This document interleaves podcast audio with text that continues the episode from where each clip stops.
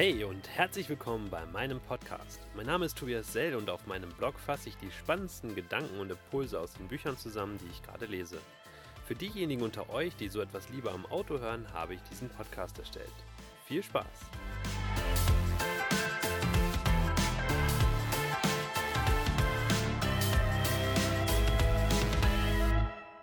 Selbstorganisation.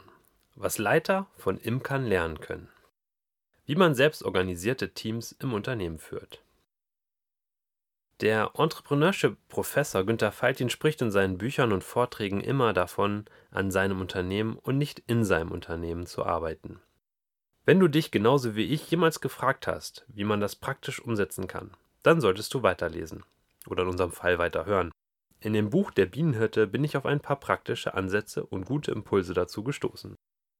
In dem Buch Der Bienenhirte von René van Solingen geht es um den fiktiven IT-Leiter Mark, dessen Unternehmen gerade einen Wandel zu agilen, selbstorganisierten Teams durchmacht.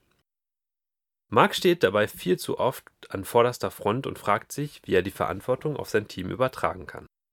Bei einem Kurzurlaub besucht er seinen Großvater auf einer Insel und erfährt von ihm die Geschichte, wie er sich einst vom Schäfer zum Imker umorientieren musste und welche Lektionen er dabei gelernt hat. Die Analogie des Schäfers bzw. Imkers als Führungsstil finde ich echt gelungen. Beide Arten haben ihre Daseinsberechtigung. So wird man Schafe schlecht als Imker führen können. Sie unterscheiden sich aber signifikant voneinander. Der Schäfer und sein Hund agieren direkt im Unternehmen mit Command and Control. Sie schieben jedes einzelne Schaf in die gewünschte Richtung, scheren selbst die Wolle und kümmern sich um jeden einzelnen Aspekt des Schaflebens. Schafe organisieren sich nicht selbst, sondern sind vom Führungsstil des Schäfers abhängig. Imker hingegen schaffen das produktive Arbeitsumfeld, in dem die Bienen optimal arbeiten können.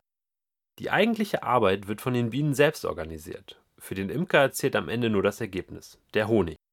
In ständigen Iterationen versucht der Imker, Probleme aus dem Weg zu schaffen, die Honigproduktion zu erhöhen und das optimale Produkt zu erschaffen. Zitat aus dem Buch Als Imker hat man die Aufgabe, all diese Probleme herauszufinden und aus dem Weg zu räumen. Je weniger Zeit die Bienen vergeuden, desto mehr Honig hast du. Während ein Hirte nur eine Herde gleichzeitig führen kann, unterhält der Imker zahlreiche Bienenvölker. Um zu Faltin zurückzukehren, er arbeitet an seinem Unternehmen und der Hirte in seinem Unternehmen. Zum Glück sind die Menschen nicht darauf festgelegt, Schafe oder Biene zu sein. Die Veränderung beginnt allerdings im Führungsstil. Eine Schafsherde wird nie zum Bienenvolk im übertragenen Sinne, wenn der Hirte nicht vorher zum Imker geworden ist. Und das bedeutet in erster Linie loslassen seinen Schafen Freiheiten geben und ihre Bieneneigenschaften selbst entdecken lassen. Ein Zitat aus dem Buch Bei Schafen schaust du nach der Herde, bei Bienen nach dem Honig. Als Imker muss man darauf vertrauen, dass die Bienen von Natur aus hart arbeiten wollen und ihre Arbeit erfolgreich selbstständig meistern. Anstatt die Schafe durch die Gegend zu schubsen, definiert der Imker nur noch den Rahmen, nach dem gearbeitet wird. Dadurch entsteht das Bienenhirtenmodell. Erstens jede Veränderung beginnt zunächst bei uns selbst. Man muss sein eigenes Handeln hinterfragen. Sind die Dinge, die ich gerade tue, Hirten- oder Imkertätigkeiten? Welche Hirtenangewohnheiten muss ich ablegen und welche Imkerfähigkeiten lernen? Dem Team und Teammitgliedern Vertrauen schenken. Vertrauen ist eine wertvolle Investition in Menschen. Niemals dem Team die Schuld für Probleme geben, sondern die Ursachen dahinter finden und beheben. Als Imker mischt man sich nie in die operative Arbeit seiner Bienen ein. Statt die Arbeitsweise aufzudiktieren, gilt es, den Kontext zu optimieren, in dem das Team arbeitet. Transparente oder regelmäßige Lieferzyklen etablieren. Hier helfen agile Projektmanagement-Methoden wie zum Beispiel Scrum, wo mit kurzen Sprints gearbeitet wird. Schnelle Iterationen vermeiden große Fehler und befriedigen ungeduldige Kunden und motivieren das Team. Nächster Punkt.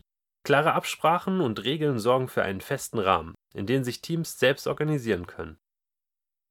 Der Rahmen kann jederzeit neu diskutiert werden, bis zu dem Moment, in dem er einengt, also seine Funktion erfüllt. Regeln dürfen nicht gelockert werden, wenn diese greifen, daher sind kurze Zyklen sehr wichtig, um mehr Möglichkeiten zu haben, den Rahmen immer wieder zu optimieren. Die wesentliche Aufgabe eines Leiters besteht darin, eine Vision zu geben, Ziele zu setzen und Probleme zu beseitigen. Ziel seiner Arbeit ist eine kollektive Unternehmenskultur herauszubilden. Diese zeigt sich oft in kleinen Details. Fühlen sich Mitarbeiter für die Ergebnisse ihrer Kollegen verantwortlich? Wird nur das Nötigste erledigt? Schauen alle über den Tellerrand hinaus? Ist jeder dazu bereit, auch einfache Aufgaben zu erledigen? Ist auch der Hausmeister beim Betriebsausflug dabei? Um nicht doch operativ einzugreifen, gilt es, die Ergebnisse zu loben und nicht die Arbeits- oder Herangehensweise. Es gilt, nie den Status quo zu akzeptieren. Sich zu verbessern hört niemals auf.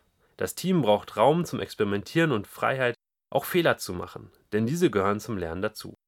Ein weiteres Zitat aus dem Buch Ausprobieren wollen ist eine Grundvoraussetzung für schnelles Lernen. Das Buch führt einen ähnlich wie bei Big Five for Life anhand einer Geschichte durch die verschiedenen Lektionen des Imkerdaseins.